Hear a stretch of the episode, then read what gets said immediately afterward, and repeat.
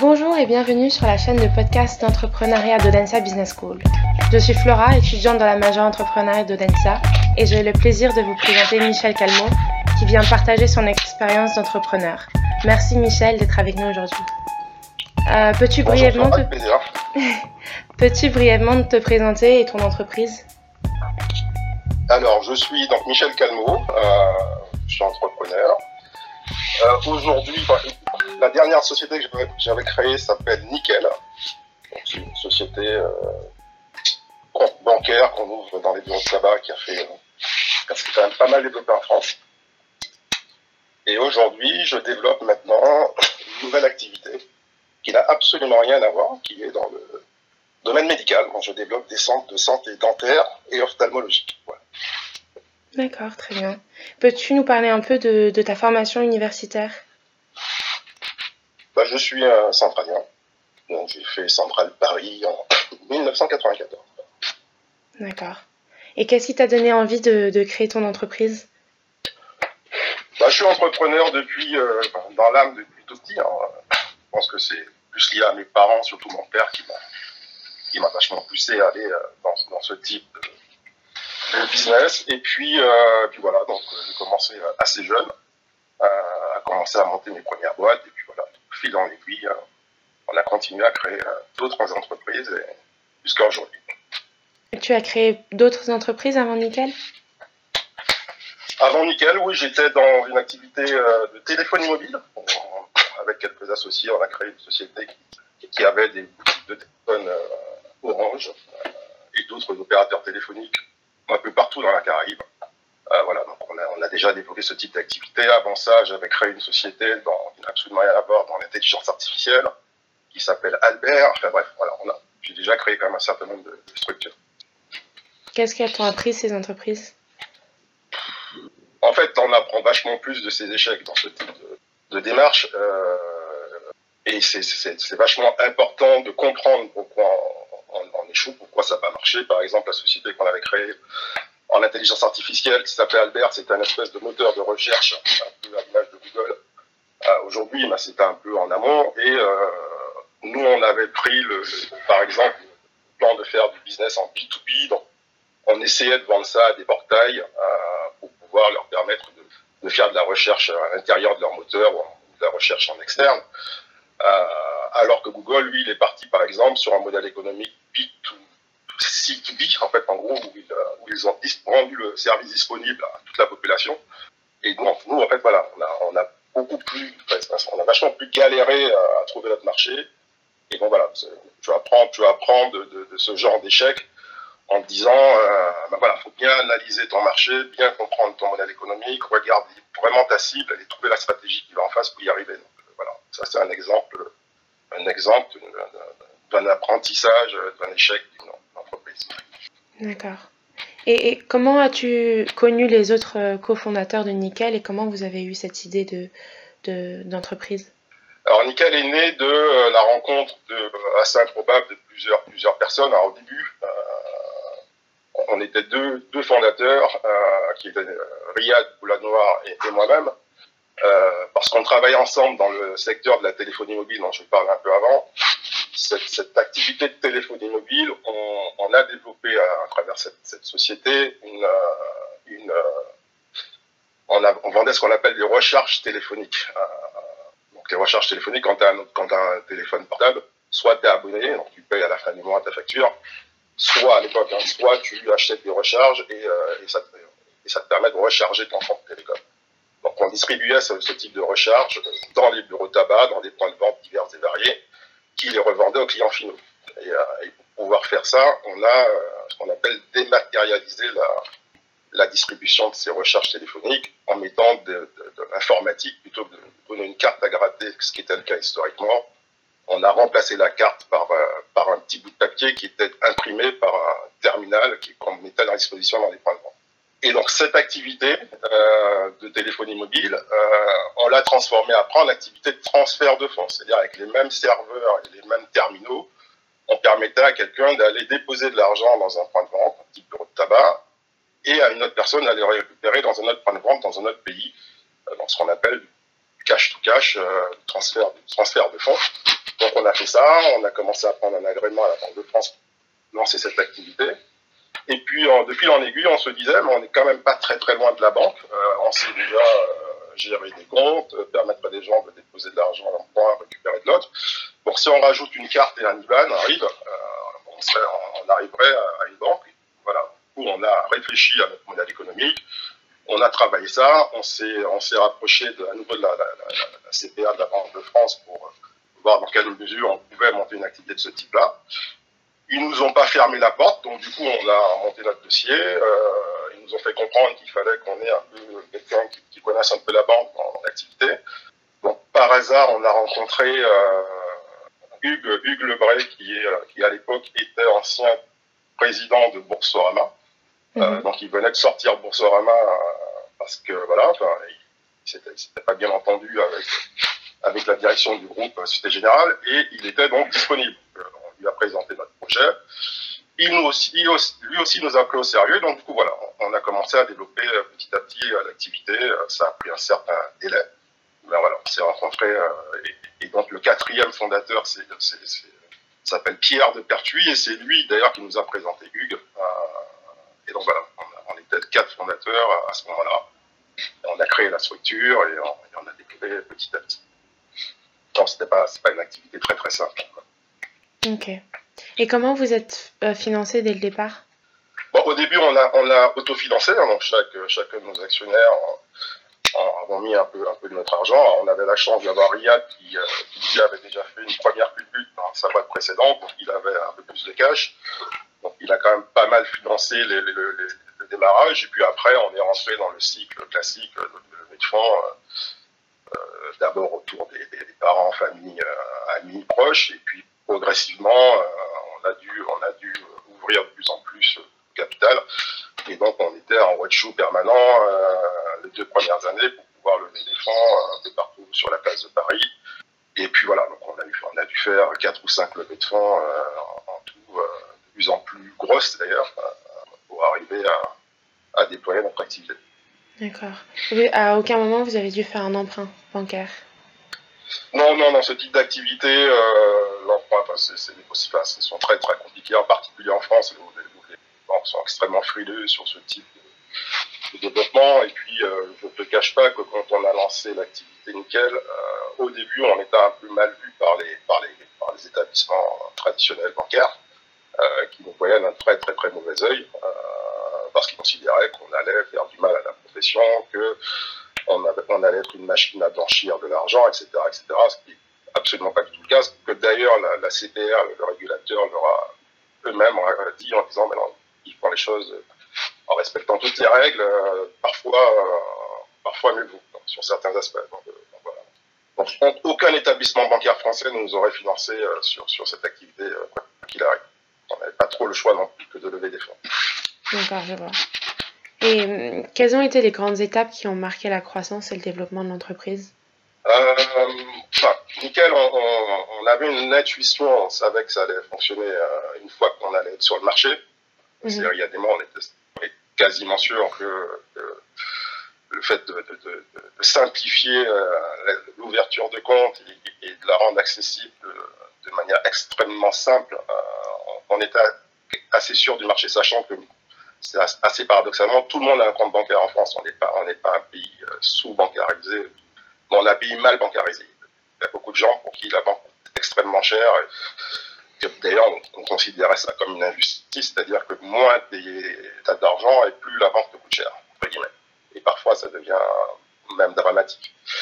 Euh, donc, les, différentes étapes de, notre activité, c'était euh, la toute première, bah, obtenir notre licence bancaire, régulée, donc il a fallu obtenir la validation de la Banque de France pour, lancer notre activité.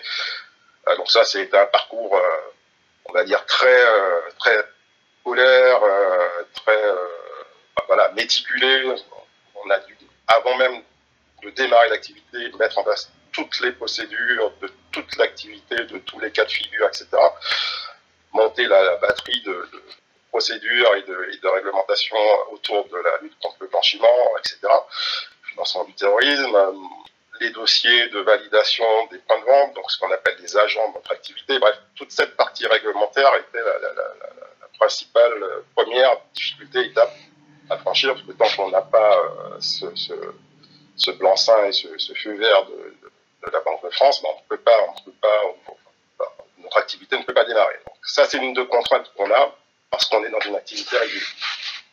Après, la deuxième étape, c'est trouver, trouver les personnes, monter l'équipe, la Dream Team, pour pouvoir créer, créer cette banque, créer cet établissement financier.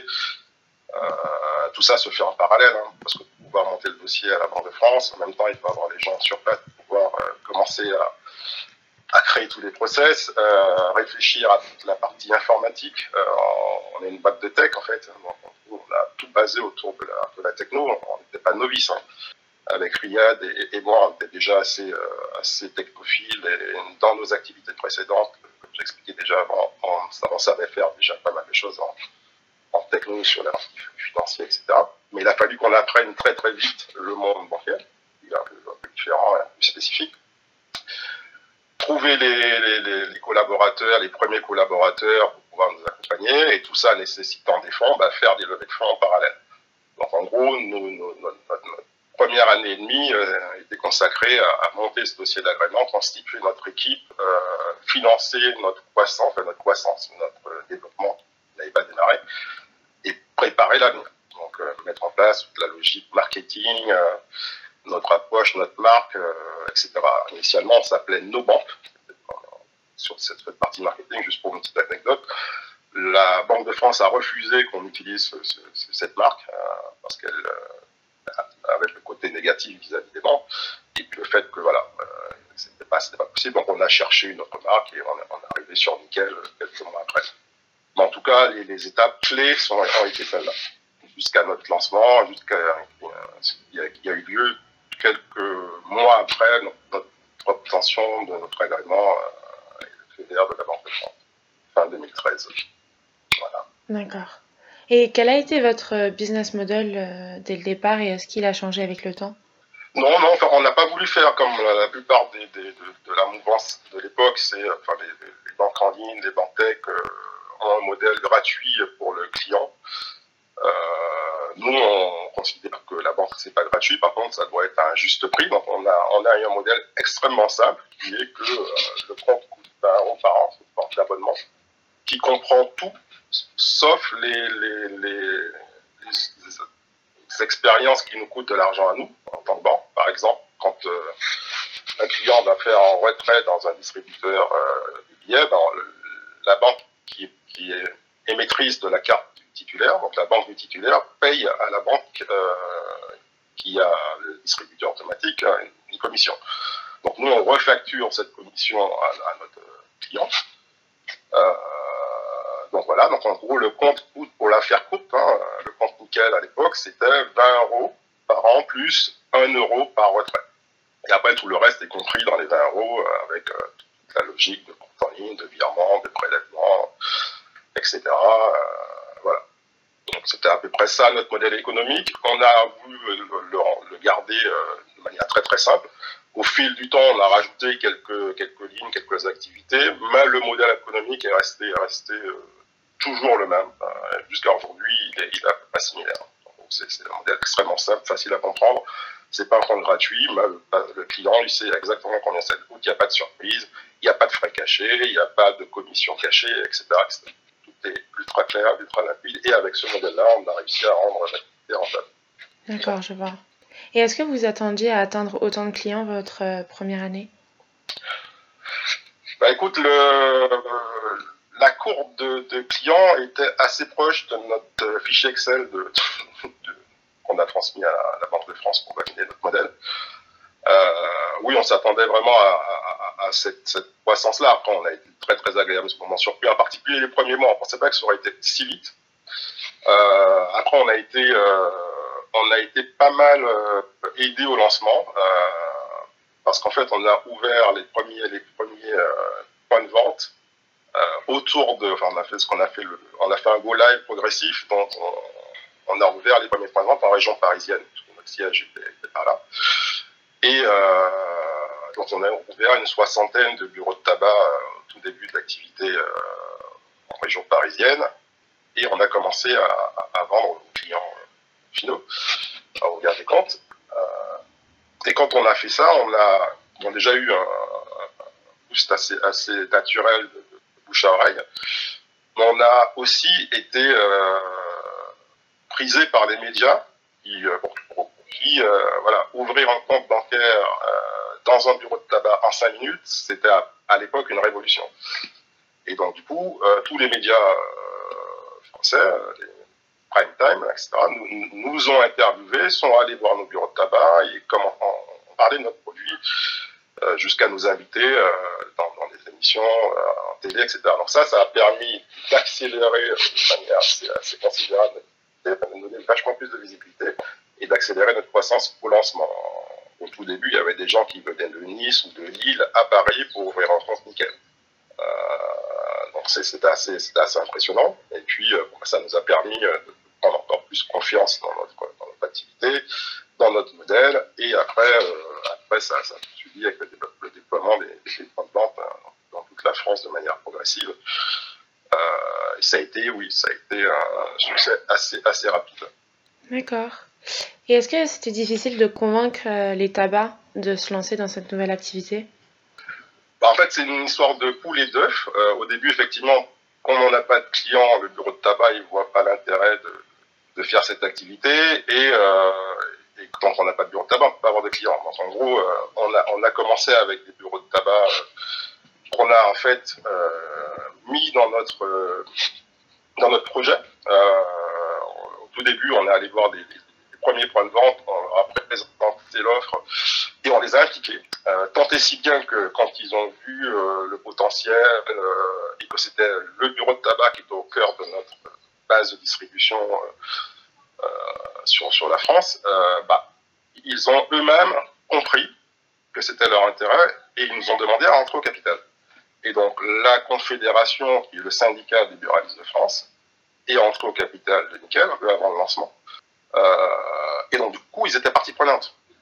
Et ça, ça, ça, ça, a démultiplié notre capacité à nous déployer sur, sur tout le réseau des, des, de France, hein, qui, est, un des réseaux de proximité les plus, euh, denses euh, de France. Et donc voilà. Donc après, chaque bureau de tabac ne peut pas euh, faire proposer l'offre nickel sans être lui-même validé par la CDR, par la Banque de France. Donc nous, voilà, on devait faire un dossier d'agrément, enfin, d'agents pour tous les bureaux de tabac qui étaient intéressés. Donc ça, ça, ça ralentit un peu le déploiement, mais sinon, in fine, la grosse majorité des bureaux de tabac sont intéressés à faire du gaz. Donc voilà, ça a été un peu, un peu compliqué au tout début, mais une fois qu'on qu a réussi à, les mettre dans, dans, le projet eux-mêmes, bah, ça, ça, a vachement simplifié notre, notre déploiement. Et ça, ça a été tactiquement une, très bonne, une très bonne idée parce que euh, ça a permis à la fois aux buralistes d'être euh, les porteurs même du projet et puis pour tout concurrent potentiel qui, qui, qui souhaiterait s'installer sur les bureaux, de tabac, bah, ils étaient déjà euh, entre guillemets euh, très très proches de nous. Ça, ça, ça, ça, mettait une espèce de barrière à l'entrée assez, assez importante. D'accord. Et est-ce que vous avez rencontré des obstacles que vous n'aviez pas anticipés? Bah, Premier obstacle, on anticipait enfin, quand on anticipait euh, un peu, mais bah, à ce point-là, c'est le, le, le, monde des, banques traditionnelles qui, euh, euh, ont quand même incité, en tout cas fait, en sorte de, enfin, essayer de nous faire fermer, euh, en tout cas de pas qu'on qu qu commence cette activité au début. Donc, on a été quand même très très soutenu par, la CPR et le régulateur parce qu'on a quand même pu déployer. Après, on a eu d'autres obstacles, euh, mais qui sont plus liés à, une croissance rapide, c'est tous les obstacles euh, techniques. Euh, donc on a, on a parfois des pics d'activité en termes de transactions bancaires faites par nos, par nos clients. le, compte bancaire, le compte nickel, c'est un compte en, en, temps réel. Donc toutes les transactions se font sur nos serveurs. Donc, qu'un client va payer avec sa carte, faire un retrait d'espèces ou un virement, peu importe l'opération, ça, ça c'est une opération processée par nos plateformes, que nous-mêmes avons même nous-mêmes développées. Et, euh, et avec une croissance forte, on arrivait parfois avec des, pics de transactions qui, ralentissaient nos serveurs. Donc, parfois, les, clients n'arrivaient pas à faire leur paiement, en particulier en début de mois. Euh, il y, a eu une période assez, assez compliquée sur cette partie technique, parfois chaude. on a eu d'autres incidents sur aussi liés à l'informatique sur des transactions qui on ne vérifiait plus les soldes de, nos clients au moment de la transaction, ce qui fait pouvait passer en, débiteur, donc avec un risque pour nous. il y a eu quelques incidents de ce type-là. Donc les, principaux incidents ont été, techniques, informatiques. L'avantage, on maîtrisait notre plateforme, donc on pouvait corriger assez vite. Euh, mais ça a donné, euh, ça a donné euh, souvent quelques nuits blanches pour pouvoir, gérer ce genre de, ce situation d'autres obstacles. Alors, c'est pas vraiment des obstacles, c'est des, situations euh, de, tension assez fortes. C'est euh, tout ce qui tourne autour de, la lutte contre le financement du terrorisme euh, ou lutte contre le blanchiment, où là on est directement relié à TRACFIN, qui est le régulateur en France sur ces sujets-là. Et, et au moment du lancement de Nickel, enfin sur la période de Nickel, on a eu quand même pas mal de, d'attentats assez forts en, France et, en région parisienne. Et la majorité des, euh, euh, personnes qui étaient impliquées sur ces, sur ces euh, incidents étaient des tenteurs de compte nickel. et donc, il fallait qu'on prouve qu'on avait bien fait notre travail sur le, suivi de ces gens-là, etc. Et bon, on a eu de problème, tout s'est bien passé, mais voilà, il y, a, aussi des, obstacles et des difficultés en termes de, réglementation parce qu'on a une activité régulière. Ça, ça, ça revient toujours euh, au même point.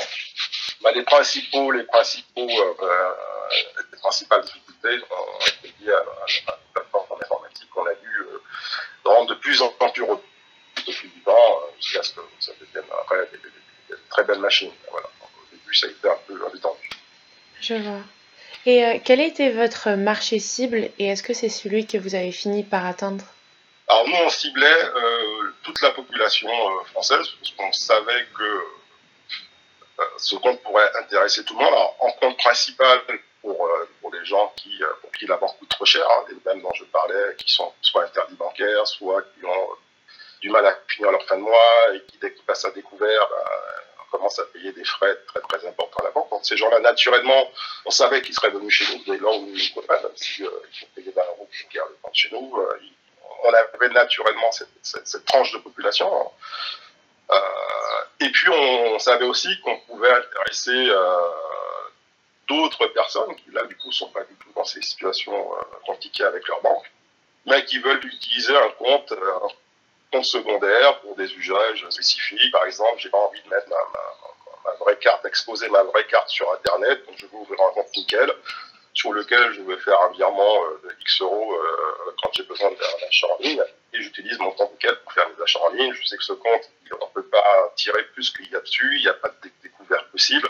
Et donc, ça me permet euh, d'avoir un usage de, vente en ligne. Il y en a d'autres qu'on savait qu'ils l'utiliseraient pour voyager parce qu'on ne paye pas de frais avec la carte nickel quand on paye en devise, par exemple. Et voilà, bah, toutes ces raisons, on savait qu'il y avait d'autres usages, des conjoints, euh, bah, des comptes pour plusieurs personnes, euh, assez simples à ouvrir. Et donc, euh, notre cœur, notre cœur de business, c'est bien sûr le, celui qui est, en, qui est un peu en marge, en difficulté avec sa, avec sa banque. Donc, ce cœur de marché, ce cœur de cible, on l'a eu assez rapidement. Comme je dis, il est venu assez naturellement. Et puis nous-mêmes, on a développé, voilà, un peu en marketing, tous les usages euh, secondaires dont, je parle. Et donc, je pense qu'on a, on a assez, assez vite atteint euh, notre cœur de cible. Euh, et puis encore aujourd'hui, on, voit que ça continue à se développer plusieurs années après. il y a une profondeur de marché assez, assez colossale sur ce, sur ce monde bancaire. Et, donc oui, on, a, on a, vraiment atteint la cible qu'on avait au départ. D'accord. Et est-ce que vous aviez l'objectif de vendre l'entreprise lorsque vous l'avez créée? Ce genre d'entreprise, on finit tout, enfin, je pense qu'on finit toujours par, euh, par se faire racheter si, euh, si ça devient, si ça devient euh, de plus en plus gros et avec de plus en plus de marché. Euh, donc c'est c'est pas quelque chose qu'on a défini ou qu'on avait décidé de faire dès le démarrage mais on savait qu'il y aurait eu des opportunités. En gros, d'autant plus qu'au fil des levées de fonds, on s'est retrouvé quand même avec beaucoup d'actionnaires à un moment donné. Il faut, donner des, portes de sortie à, à investisseurs, ceux qui sont rentrés au début, au, fil de l'eau. et donc, une clause de liquidité, ben, ça, ça, peut être un rachat de ce type-là.